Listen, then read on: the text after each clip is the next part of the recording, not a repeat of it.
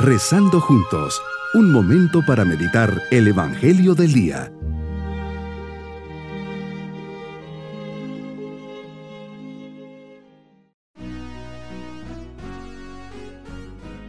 En este día 22 de agosto, memoria de Santa María, Virgen y Reina, nos disponemos para nuestra meditación. Mucho se ha escrito referente a la Santísima Virgen y siempre se la ha reconocido como reina.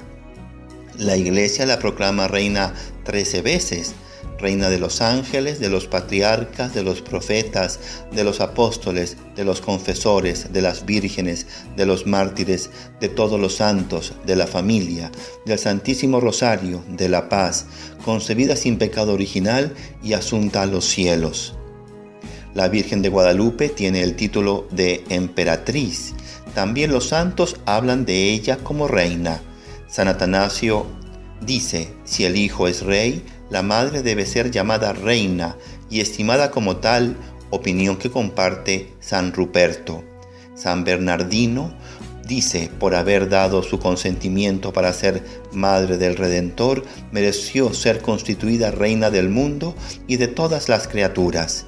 María es llamada Reina de Misericordia, pues su labor es ejercer la compasión y alcanzar el perdón de Dios para los hombres.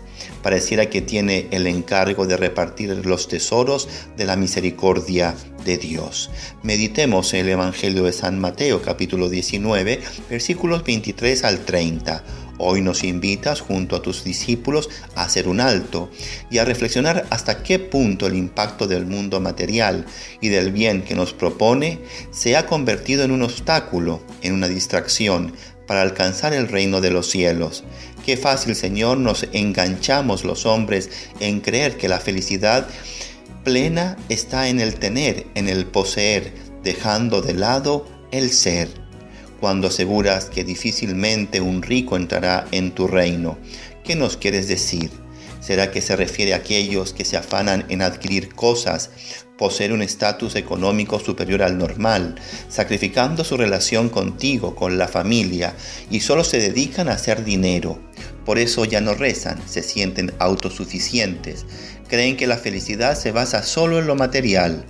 Así aumenta su avaricia, soberbia y prepotencia miran a los demás siempre hacia abajo, yo creo que este tipo de personas entra en la categoría de ricos pobres, con muchas cosas materiales, pero pobres en espiritualidad, vacíos de sentido de trascendencia, se contentan solo con una felicidad terrena y humana, no creen ni hay temor de ti.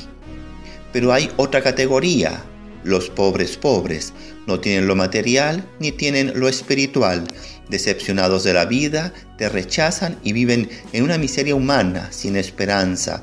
Señor, qué duro es vivir así. Pero existen también los pobres ricos. No tienen lo material, pero tienen lo espiritual. Son personas de fe, esperanza y amor, confían en ti y ofrecen sus penas y sacrificios con paz y alegría. Pero también existen los ricos ricos, personas con muchos medios materiales, pero también muy cercanas a ti, personas de fe, generosas, siempre están viendo a quién ayudar. Son sencillas y quieren cumplir tu voluntad. No presumen de lo que tienen y todo lo ven como un regalo que tú les has dado y no dejan de agradecértelo. Así entiendo, Señor, por qué ese tipo de rico que nos dices en el Evangelio de hoy, no entrará en el reino de los cielos. Han encontrado su felicidad en este mundo y no les interesa el que tú les propones, el cielo.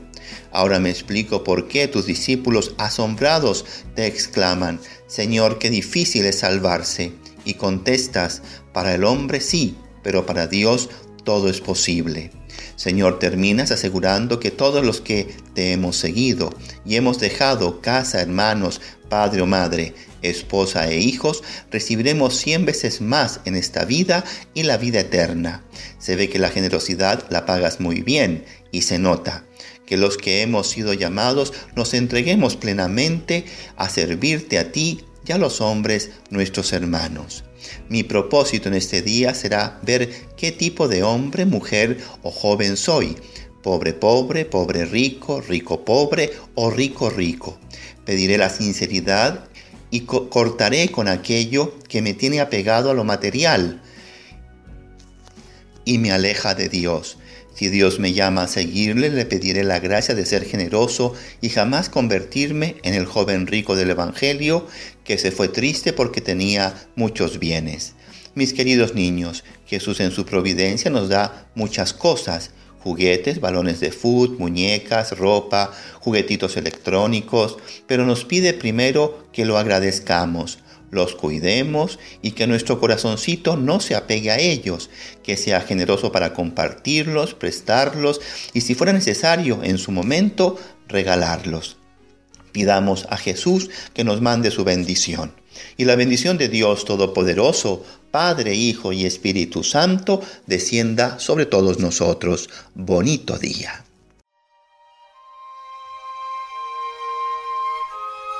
Hemos rezado junto con el Padre Denis Doren, Legionario de Cristo.